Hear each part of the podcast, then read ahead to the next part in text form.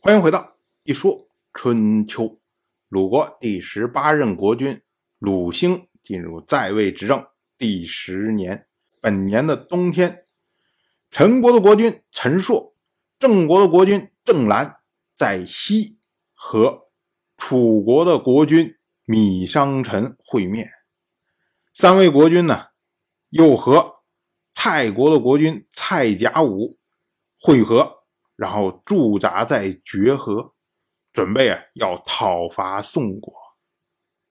我们要说啊，这几年啊，楚国的步骤是稳扎稳打，步步为营啊。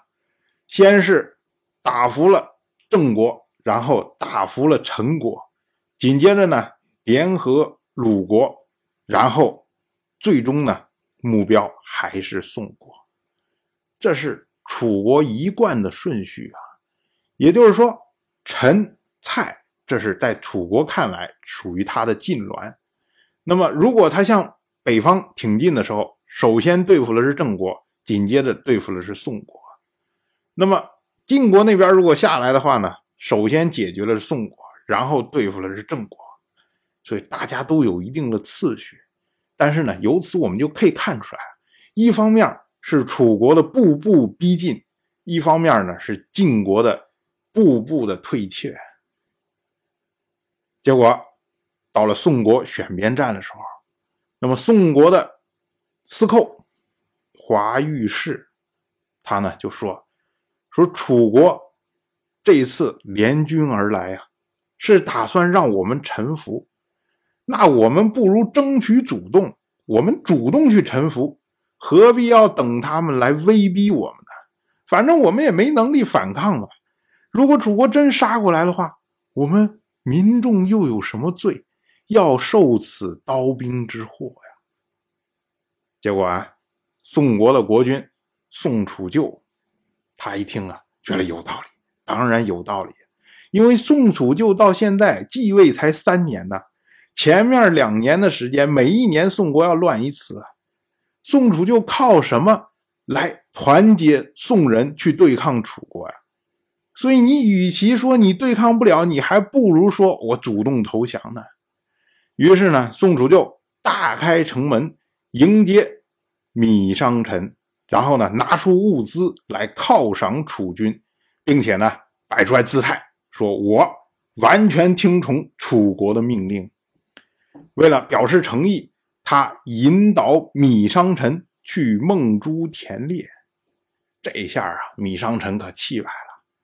左右两个圆阵，右边是由宋国的国君宋楚就来率领，左边是由郑国的国君郑兰来率领，然后楚国的司七公傅随为右司马，楚国的王子米朱和文无畏为左司马。当时呢，米商臣下令装载取火用的木随，清早出发。这一下啊，将两个国家的国君当成仆役一样驱使啊，这是何其的气派！可是没想到啊，他定了这个出发的时间点啊，太早了，宋楚就起不来啊，所以没有听这个命令。结果呢，文无畏他作为左司马，他掌管着军法，那么他要追究这件事情。当然了，宋楚就毕竟是国君嘛，不能对他下手。于是呢，文无畏就鞭挞了宋楚旧的仆从示众，这一下大削了宋楚旧的脸面。当时啊，就有人去劝文无畏，他说：“国君不可羞辱啊！”意思就是说啊，你是大夫，人家是国君，虽然你打的是他的仆从，但是削了是他的脸面。你打狗还要看主人呢，你怎么能够如此羞辱国君呢？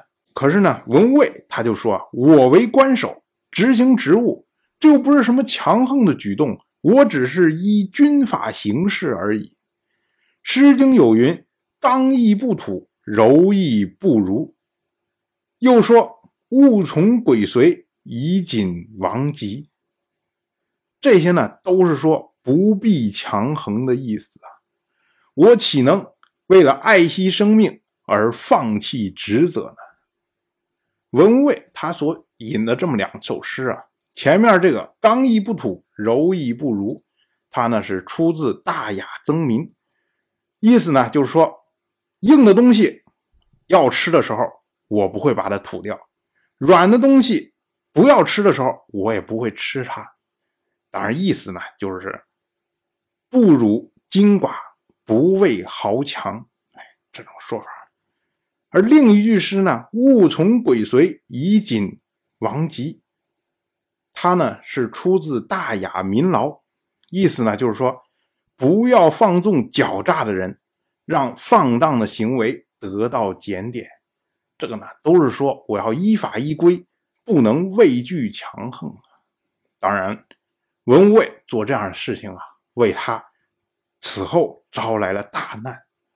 但是呢，谁让他的名字就叫无畏呢？当然，我就这么一说，您就那么一听。感谢您的耐心陪伴。如果您对《一说春秋》这个节目感兴趣的话，请在微信中搜索公众号“一说春秋”。关注我，您不仅能得到《一说春秋》文字版的推送，还可以直接和我互动交流。我在那里等待您的真知灼见。